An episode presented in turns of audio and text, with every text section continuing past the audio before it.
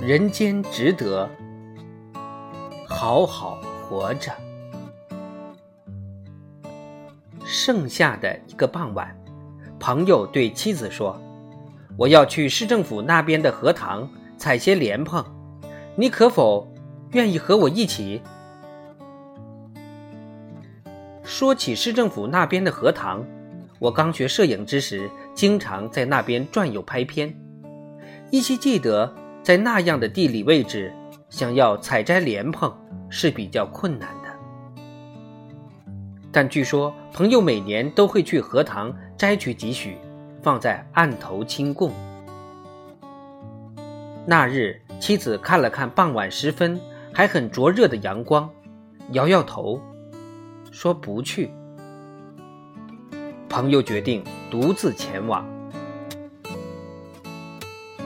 走到门口，他突然转过身，对妻子说：“万一我久去未归，你就报警。”这话有些莫名其妙，仿佛是个黑色幽默。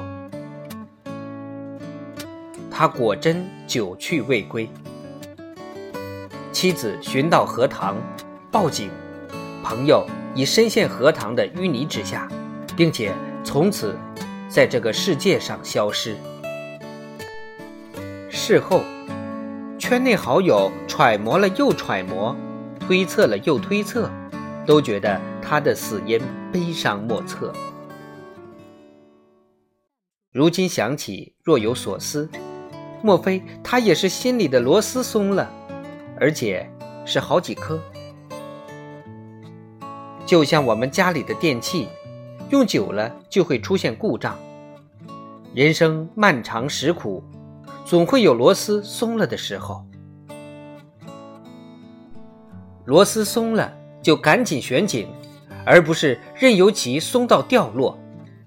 就像婚姻，即使人们眼中最完美的夫妻，一生中也起码有过想要离婚的念头。但是如果谁都有了想要离婚的念头就去离婚，婚姻也就没有其存在的必要了。日本作家太宰治曾写道：“我本想这个冬日就死去的，可最近拿到一套灰色细条纹的麻质和服，是适合夏天穿的和服，所以我还是先活到夏天吧。瞧，人间是多么值得，哪怕是一件漂亮的衣服。所以，请务必。”好好活着。